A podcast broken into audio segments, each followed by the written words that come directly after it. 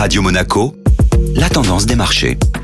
Radio Monaco, la tendance des marchés avec Société Générale Private Banking. Bonjour Delphine Michalet. Bonjour Benjamin. La bourse de Paris a terminé en baisse hier à moins 1,57%. Oui, la bourse de Paris accuse le coup de la contraction plus marquée qu'attendue de l'indice du climat des affaires allemand pour le mois de janvier, qui revient sur son plus bas niveau depuis six mois. Cet indicateur montre que la deuxième vague de l'épidémie du Covid-19 a interrompu temporairement la reprise de l'économie allemande.